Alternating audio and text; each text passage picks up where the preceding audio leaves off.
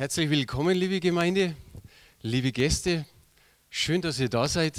Es ist immer wieder schön, von hier zu euch hinzuschauen. Ich weiß nicht, wie es euch geht, wenn ihr mich seht von vorne, aber ich sehe euch gerne von hier. Ich bin ein kleines bisschen traurig. Ich habe eine Nachbarin eingeladen, habe unter der Woche gebetet und habe gesagt, Herr, da drüben ist eine Nachbarin, die hat mir schon zweimal versprochen, dass sie am Sonntag kommt. Und irgendwie klappt es nicht. Und ich habe gesagt, Herr, ich will sie am Freitag nochmal sehen oder am Samstag. Und tatsächlich bin ich ihr im Hof begegnet oder besser gesagt, ich kam von meinem Büro zum Hof hinten rausschauen und da hat sie gerade ihren Mülleimer ausgeleert. Und dann habe ich das Fenster aufgerissen und sage ich, hallo. Und dann hat sie gesagt, ah, grüß Sie. Sage ich, ist, haben Sie noch Urlaub? Sagt sie, ja, bis Dienstag. Dann sagt sie, ja, ich weiß, dann könnte ich am Sonntag in die Gemeinde kommen weil sie ist Bedienung und sie muss oft bis um, also sie kommt oft erst um drei Uhr früh ins Bett. Und dann hat sie gesagt, aber diesen Sonntag könnte ich schaffen. Ist zwar nicht meine Zeit, 10 Uhr. Und dann habe ich gesagt, ja, irgendwie werden sie es schon schaffen. Leider ist sie nicht hier, aber ich gebe die Hoffnung nicht auf, dass sie eines Tages kommt. So, mein erster Vers für heute ist Römer 15, Vers 29. Und da heißt es, ich weiß aber, dass wenn ich zu euch komme, ich in der Fülle des Segens Christi kommen werde. Der Paulus, der war sich da ganz sicher. Der hat nicht gesagt, ich komme vielleicht oder ich, ich werde vielleicht was bringen, sondern er hat gesagt, ich weiß aber. Das bedeutet, ich bin mir sicher. Und nicht nur, dass der Segen Gottes irgendwie relativ klein oder so tröpfchenweise kommt, sondern er hat gesagt, dass ich mit dem vollen Segen Christi kommen werde. Manchmal überliest man sowas, aber mir ist es beim Bibellesen aufgefallen und ich mir gedacht, ist das wunderbar, dass einer verheißt, eben Paulus zu den Römern, ich werde zu euch kommen, aber mit dem vollen Segen. Ist es nicht wunderbar? Und darum steht ganz einfach hier, sei ein Segen. Und es gilt eben nicht nur für den Paulus, der war ein Segen, sondern das gilt für jeden Einzelnen von uns. Wir haben heute einige prophetische Worte gehört und sonst kommt auch ab und zu die Traute nach vorne. Und ich habe bei der Predigtvorbereitung richtig gehört, wie sie oft bei ihren, sagen wir mal, Prophetien sagt, sei ein Segen, sei ein Segen, fast schon flehend. Aber das ist wichtig, dass wir für unsere Menschen um uns herum wirklich ein Segen sind. Wenn du da Amen hast, du darfst es sagen. Also wird nicht verboten. Ihr wisst ja, wir haben eine Predigtreihe angefangen, da heißt es dann immer so, wir wollen eine Gemeinde sein, die. Und dann kommt das neue Thema. Und da steht heute Morgen dort, wir wollen eine Gemeinde sein, die ein Segensträger ist. Das gilt für uns als komplette Gemeinde, aber das gilt vor allen Dingen für uns als Einzelne. Du sollst ein Segensträger sein. Du sollst nicht sagen, okay, der Paulus war es und all die anderen Figuren oder, oder Menschen in der Gemeinde und ich weiß noch viele Christen in der heutigen Zeit, die sind Segensträger. Nein, das Wort gilt für dich. Sei du ein Segensträger. Die Bibel sagt segnen und das kommt oft vor in der Bibel. Ich glaube, Segen und Segnen um die 400 Mal. So schnell überliest man es, aber es steht so oft drin. Und eigentlich heißt Segen Gutes zusprechen.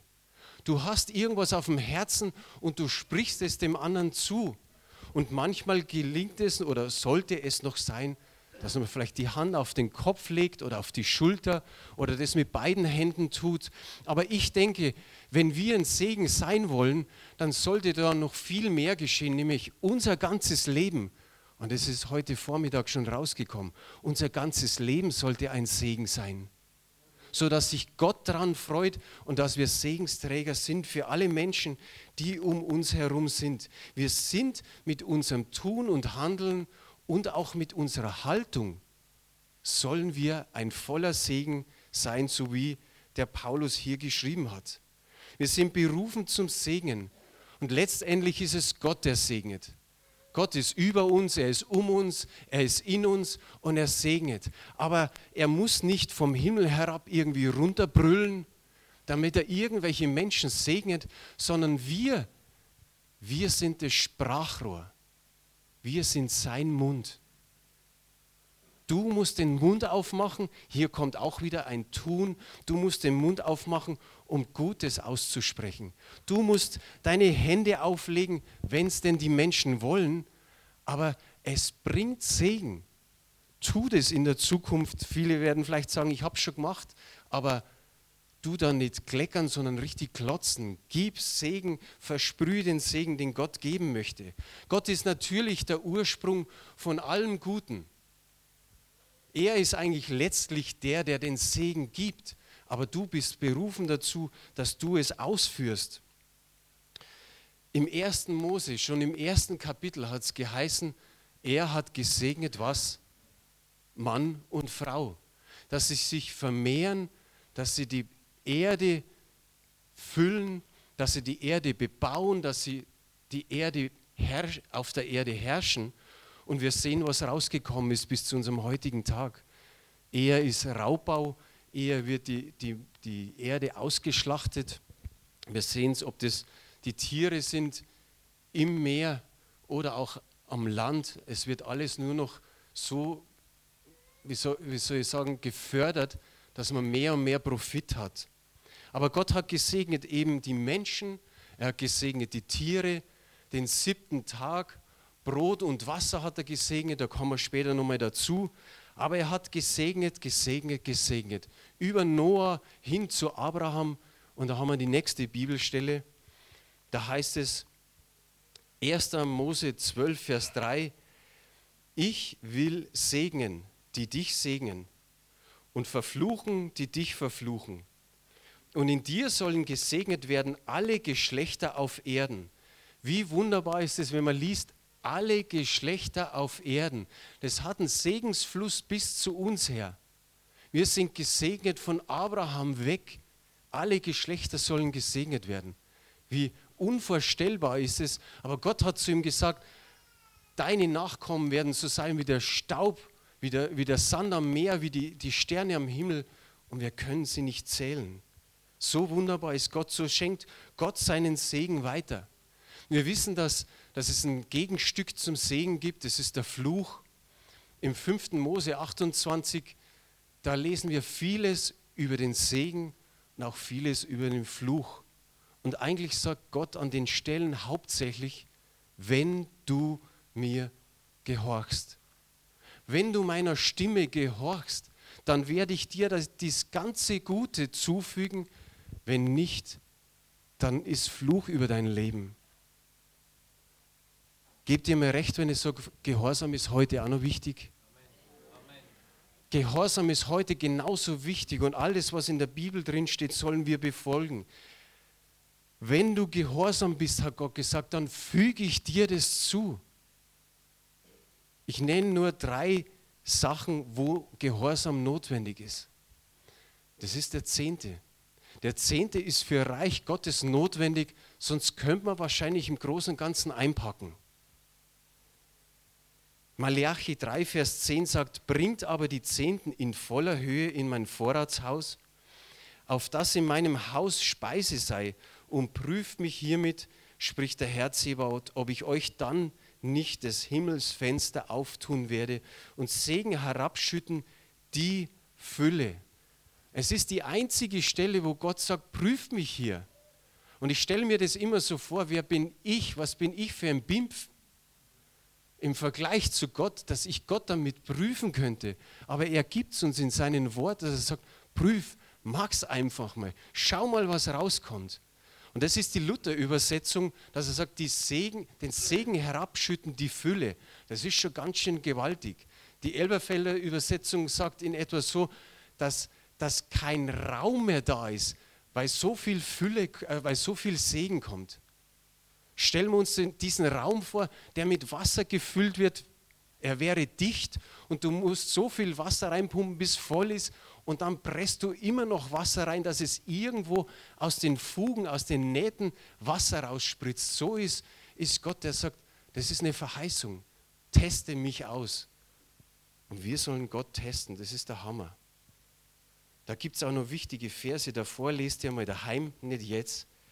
Nächster Punkt im Gehorsam ist Dienen. Vorher habe ich gesagt, Gott segnet Brot und Wasser. 2. Mose, kannst du das schon anlassen, 2. Mose 23, Vers 25, aber dem Herrn, euren Gott, sollt ihr dienen, so wird er dein Brot und dein Wasser segnen. Und dann kommt noch wie so ein Zuckerl und ich will alle Krankheit von dir wenden. Das Wort spricht für sich. Nächster Punkt, was, wo ist Gehorsam notwendig? Beim Trachten. Trachten nach Gottes Reich. Die Bibelstelle kennt auch jeder. Matthäus 6, Vers 33. Trachtet zuerst, zuerst nach dem Reich Gottes und seiner Gerechtigkeit, dann wird euch das alles zufallen. Wie wunderbar ist Gott. Er fordert uns immer wieder heraus, gehorsam zu sein, aber auch ihm zu vertrauen und zu sagen, ich schaue mal, ob das wirklich so rauskommt, ob das wirklich passiert. Wir haben die Familie Katz seit Freitag bei uns und das ist mir immer im Kopf. Der Stefan hat mal vor mindestens vor zehn Jahren, hat er irgendwie gesagt, also ich, ich, ich tue keine 50 Euro oder 100 Euro in die Lebensversicherung, damit ich später besser noch sicher bin, sondern er hat einfach gesagt, ich investiere diesen Hunderter ins Reich Gottes und ich habe mit Gott einen Deal gemacht. Er wird mich versorgen in meiner Rentenzeit. Das muss nicht jeder so machen. Aber ich finde es gut. Ich finde es gut, dass, dass, dass man weiß, Gott wird einen versorgen. Gott wird es wohl machen. Er schaut auf seine Kinder und er sieht, welche Schritte wir gehen, wo wir uns vielleicht mal so über unseren Tellerrand oder über den Bootsrand hinaus wagen, obwohl wir nicht wissen, was auf uns zukommt. Ich möchte kurz die Geschichte von Balak und Biliam erwähnen. Sie ist jetzt hier nicht aufgezeichnet. Es ist in, in 4. Mose. Der Balak hatte Angst vor Israel und er wollte einen Mann sich holen, der das Volk Israel verflucht. Und er wusste, dieser Mann ist Biliam und da heißt es von dem, was er segnet, ist gesegnet und was er verflucht, ist verflucht. Und den ließ er sich holen. Und in dieser Geschichte zeigt es, wie wichtig Gehorsam ist und wie wichtig es ist, ein Segen zu sein. Er holt sich diesen Biliam und der Biliam sagt auf diese Frage, kannst du mir Israel verfluchen? Sagt der Biliam, okay, ich frage mal den Herrn. Er betet zum Herrn und der Herr, Herr gibt ihm eine Antwort. Er sagt, du sollst nicht verfluchen, denn Israel ist gesegnet. Der Balak gibt nicht nach. Er denkt sich, ein zweites Mal könnte man auch noch mal versuchen. Und Biliam fragt Gott nochmal. Und dieses Mal sagt Gott, ja, geh hin zu Balak.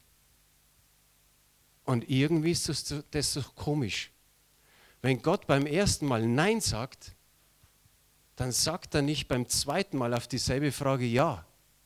Aber Gott lässt es zu. Gott prüft den Biliam und der marschiert, besser gesagt, er reitet mit seinem Esel los. Und auf einmal steht der Engel des Herrn im Weg. Und er ist auf dem Esel und er sieht ihn nicht. Aber der Esel sieht diesen Engel. Und der Esel weicht aus dem Weg und Balak, äh, Biliam schimpft ihn. Er bringt ihn irgendwie wieder auf den Weg und der Esel sieht ihn wieder und er geht wieder auf die Seite und zwickt den Fuß an, an einer Mauer zwischen dem Esel und zwischen der Mauer, zwickt er den Fuß Biliams ein. Und wieder schimpft der Biliam den Esel und es kommt zu einem dritten Mal. Und in dem Moment knickt der Esel nach vorne auf die Knie. Er fällt wirklich als Tier auch noch auf die Knie vor dem Engel des Herrn. Und Biliam fällt auch nieder. Und jetzt drischt er ihn. Jetzt schlägt er den Esel. Und es kommt so weit, dass er dann den Engel des Herrn sieht. Es kommt ein Gespräch. Gott ist, ist genial. Der Esel spricht mit Biliam und es kommt zu diesem Gespräch, dass hier der Engel des Herrn steht. Und Biliam fällt auch auf sein Angesicht. Er tut Buße und er sagt, ich kehre um. Und der Engel sagt, nein, geh weiter, du bekommst Weisung. Und um es kurz zu machen, noch dreimal versucht der Balak, diesen Biliam zu überreden, dass er doch Israel verfluchen soll. Und jedes Mal fragt Biliam diesen Herrn und sagt, Herr, was soll ich machen? Und dann kommt, ich finde es so gut als Zusammenfassung, und es ist ein Wort für euch heute, für jeden Einzelnen. Das ist Wort des Herrn, das ist aus seiner Schrift. 4. Mose 23, 20. Gilt für jeden Einzelnen von uns. Schaut mal, was da steht. Der Biliam sagt zu, zu Balak, siehe, zu segnen ist mir befohlen. Darum habe ich das rot geschrieben. Zu segnen ist uns befohlen. Und dann sagt er weiter, er, also Gott hat gesegnet und ich kann es nicht wenden. Aber Gott möchte, wie ich vorher gesagt habe, dass du Sprachrohr bist, dass du mit deinem Leben ein Segen für dein Umfeld bist. Sag diesen Vers mal deinen Nachbarn. Ihr, wisst, ich sage das öfters, aber das ist ein genialer Vers, den dein Nachbar nochmal hören muss von dir. Und andersrum natürlich auch. Sag's mal deinen Nachbarn. Zum Singen befohlen. ja. Er hat gesegnet, keiner kann es wenden.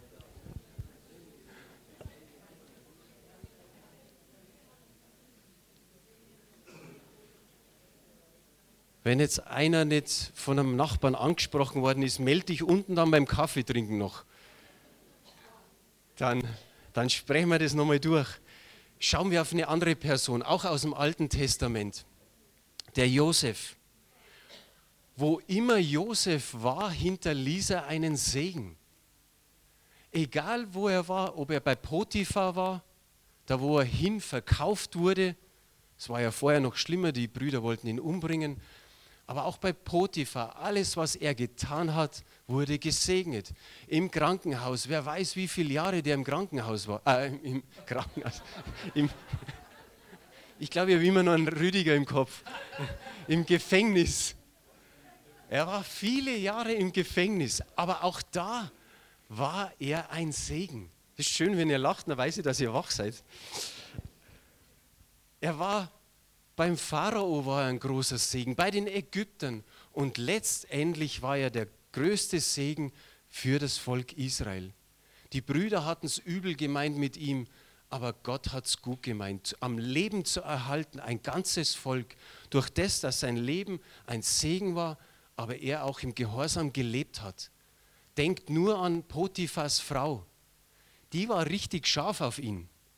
War wahrscheinlich ein flotter Typ, der Josef, aber er hat nicht irgendwie gesagt, naja, der, der, der, der Potiphar hat was dagegen, sondern er hat gesagt, wie könnte ich meinen Gott so ein Übel antun?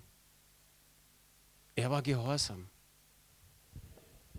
Egal wie dein Leben läuft, es muss nicht immer geschmiert laufen. Ist das Leben von, von Josef geschmiert gelaufen? Nein. Und egal wie unser Leben ist, Du kannst zu segnen beginnen, auch wenn es dir nicht ganz gut geht. Wenn du sagst, es ist schlechte Zeit um mich herum. Aber vielleicht kommt gerade durch den Segen geben etwas in dein Leben, dass du sagst, wow, das hat mich jetzt selbst aufgebaut, dass ich die andere Person segnen konnte.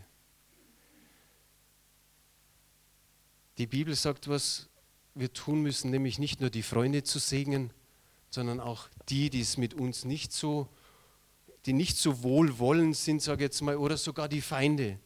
Es heißt, oder ich sage es, segne bis zur letzten Minute. Der Christian hat vor, es war Ende April, hat er vom Stephanus gepredigt. Und das ist auch so ein Mensch gewesen. Stell dir vor, du bekommst so, ich sage mal, zig Steine oder vielleicht hunderte von Steinen, Steinbrocken, auf, kommen auf dich zu bis du deinen Geist aufgibst. Du wirst gesteinigt. Und was hat er in seiner letzten Sekunde gesagt? Herr, rechne ihnen die Sünde nicht zu.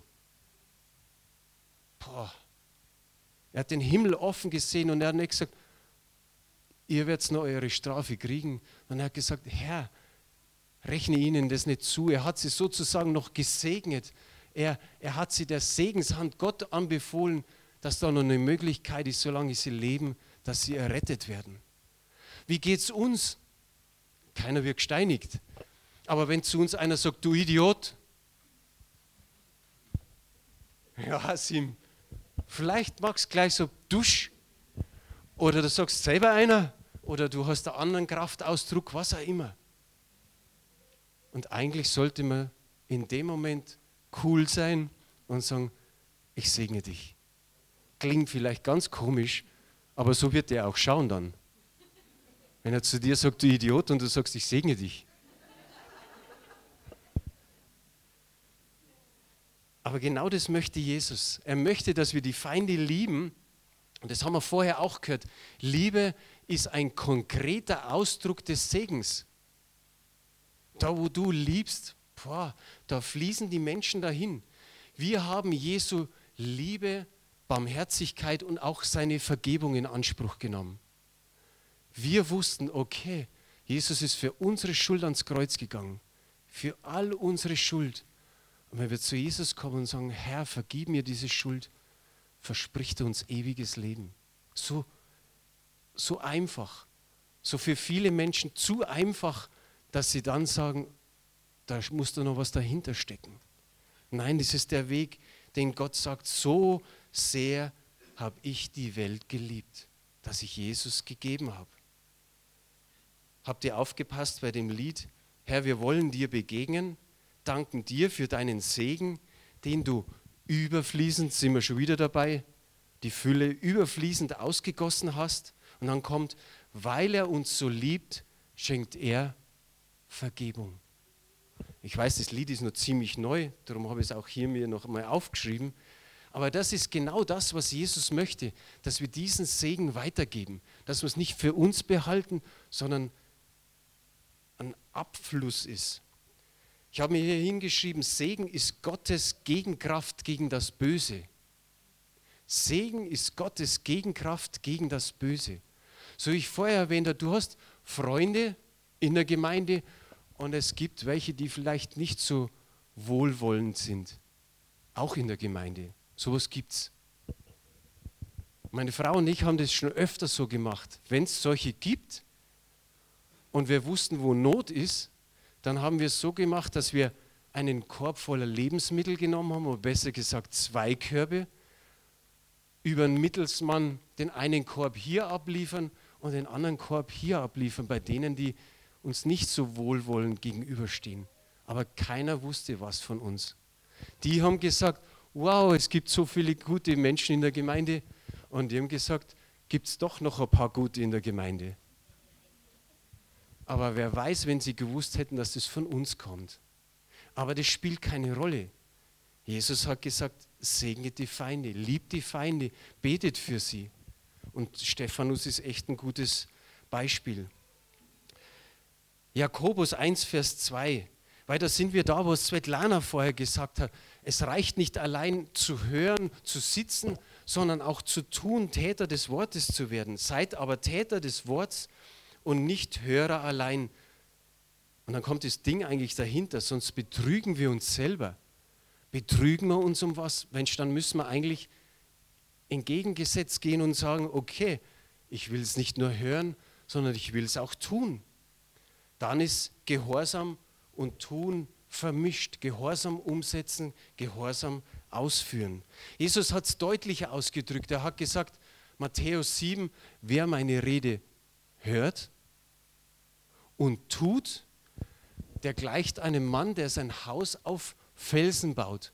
Wenn ein Sturm kommt, passiert nichts. Wer meine Rede hört und sie nicht tut, der baut sein, Fels, äh, sein Haus auf Sand. Wenn ein Sturm kommt, ist das Ding weg.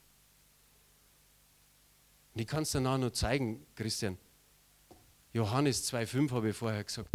Maria hat bei der Hochzeit zu Kana hat sie gesagt zu den Dienern, das, was Jesus euch sagt, das tut.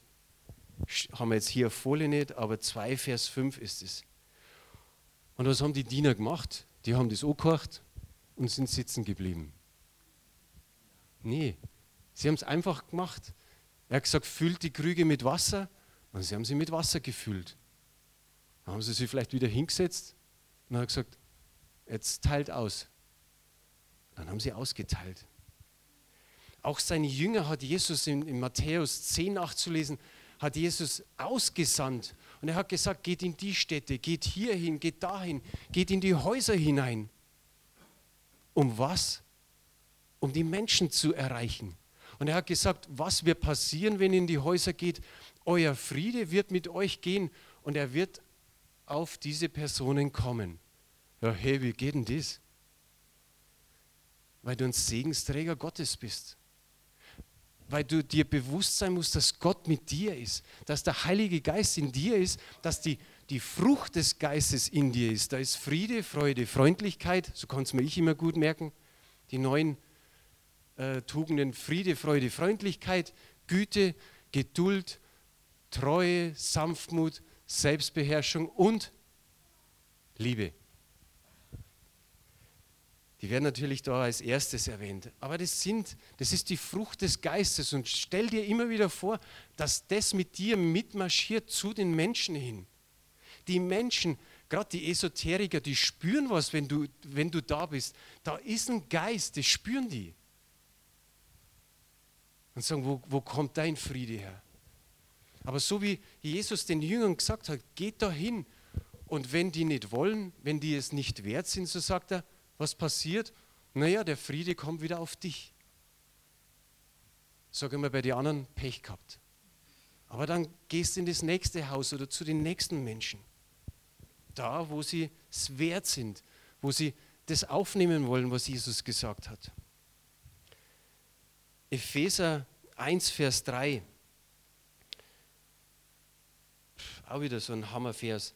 Gelobt sei Gott, der Vater unseres Herrn Jesus Christus, der uns gesegnet hat mit allem geistlichen Segen im Himmel durch Christus. Da steht's. Er hat es getan und wieder allem geistlichen Segen im Himmel durch Christus. Wieder dieses Lied. Wir danken dir für deinen Segen, den du überfließend ausgegossen hast. Sei nicht wie das tote Meer, da gibt es keinen Abfluss, sondern du bist zum Segnen berufen. Ganz einfach. Ich habe hier stehen, Segen ist die Zuwendung von göttlichen Heilsgut an Menschen durch Menschen, die in der Macht Gottes handeln. Nochmal, Segen ist die Zuwendung von göttlichen Heilsgut an Menschen durch Menschen, die in der Macht Gottes handeln. Durch Menschen, du und ich. Die Kraft des Segens geht von dem Segnenden aus und geht über auf den Gesegneten. Da passiert was, das man nicht sieht, aber es passiert was. Segen ist nicht käuflich, sondern es ist ein Geschenk. Du kannst dir eine Tablette kaufen, aber du kannst dir die Gesundheit nicht kaufen. Du kannst dir ein Bett kaufen, aber du kannst dir nicht den ruhigen Schlaf kaufen. Aber du kannst für ruhigen Schlaf beten. Meine Frau und ich, wir haben das bei vielen Menschen schon gemacht und es ist immer was Gutes rausgekommen. Ich kann mich gar nicht, gar nicht an was Gegenteiliges erinnern. Wir haben gebetet und da hieß es, so lange habe ich schon lange nicht mehr geschlafen. Wir haben gebetet und da hieß es, so fest habe ich schon lange nicht mehr geschlafen. Die anderen haben gesagt, ich habe geschlafen wie ein Baby. So habe ich noch nie geschlafen. Bitte, bitte mir jetzt nicht für Schlaf zu beten, sonst kriegt ihr den Schluss nicht mehr mit. Bin ja auch schon am Schluss. Wenn Matthias Sammer, das ist der Fußballmanager vom FC Bayern, glaube am Freitag war es, da war eine Schlagzeile, wir müssen den Flüchtlingen die Hand reichen. FC Bayern hat eine Million spendiert, das ist gut. Aber wenn der sagen kann, wir müssen den Flüchtlingen die Hand reichen, kommt einer meiner Lieblingsworte, wie viel mehr können wir Menschen segnen? Wie viel mehr können wir Gutes tun? Durch den Segen. Manchmal vielleicht gar nicht durch eine große Aktion, sondern durch den Segen. Jesus sagt, wie viel mehr wird der Vater denen Gutes tun, die ihn darum bitten oder den Heiligen Geist geben, die ihn darum bitten. Und da vergleicht er die, die Väter, die doch böse sind. Und dann heißt es, wie viel mehr. Und in solch einer Reihenfolge oder, oder Rangordnung stehen wir, dass wir sagen können, wie viel mehr können wir durch Jesus Christus Dinge tun, die andere nicht tun können. Okay, die können Millionen zahlen, die haben wir jetzt nicht irgendwie so auf der Seite. Aber wir können was anderes tun. Wir können mehr als die Hand reichen. Wir sind berufen zum Segnen. Die letzte Bibelstelle, Epheser 4, 8, 29. Lasst kein faules Geschwätz aus eurem Mund gehen, sondern redet, was gut ist, was erbaut und was notwendig ist. Wie wunderbar hat der Paulus damals das schon zusammengefasst, so drei wichtige Punkte. Was gut, was erbaut und was notwendig ist, damit es Segen bringe denen, die es hören. Da sind noch viele auf Empfang eingeschaltet, die, die, die was Gutes brauchen. Einige von uns sind in letzter Zeit losmarschiert, um einfach mal Traktate zu verteilen. Und da hörst du, wenn auch nicht in der Masse, aber es gibt Menschen, die man anspricht und sagt, sie sind so wertvoll, ich würde sie gerne einladen oder sie sind vor Gott wertvoll. Die knicken fast ein, weil sie das noch nie gehört haben. Weil sie gar nicht wissen, dass sie wertvolle Menschen sind, dass sie von irgendjemandem geliebt sind. So, lasst euch da von ein paar, die immer wieder Sonntag auch gleich nach dem Gottesdienst rausgehen oder nach dem Kaffee, lasst euch da mal ermutigen, einfach mitzugehen. Denkt dran, Gottes Sprachrohr. Du musst ab heute, das ist der Schluss, nicht alle segnen oder alles segnen, was dir in die Quere kommt. So nach dem Gießkannenprinzip, gieß mal überall drüber, damit jeder ein bisschen Segen hat. Nein, wir haben einen Heiligen Geist, wir haben Gott, der zu uns spricht. Und manchmal kann es so richtig sein, in einem Moment, wo du selber überrascht bist, wo, wo dir jemand sagt, wo, wo dir nicht jemand, der der Heilige Geist sagt, geh mal auf die Person zu. Vielleicht könnt ihr euch noch erinnern, wie die Elisabeth vor ein paar Wochen draußen gestanden ist wegen den Rollstuhlfahrer. Auf einmal sagt man kurz, kann man ihnen helfen und man kann beten für ihn. Er gibt sein Leben. Jesus steigt in den Bus ein mit seinem Rollstuhl und fährt nach Hause. Er hat die Visitenkarte. Wir wissen nicht, ob wir ihn sehen, aber das war ein Ding von zehn Minuten, der sogar offen war und sagt, ich will mein Leben Jesus geben. Ich weiß, was an Ostern geschehen ist. Sondern einfach in Verbindung mit Gott bleiben und zu sagen, wo, wo kann ich segnen? Sensibel werden, hören, schauen und dann auf die Menschen zugehen. Zu sagen, ich würde sie gern segnen ich will ihnen ein stärkendes Wort geben. Amen.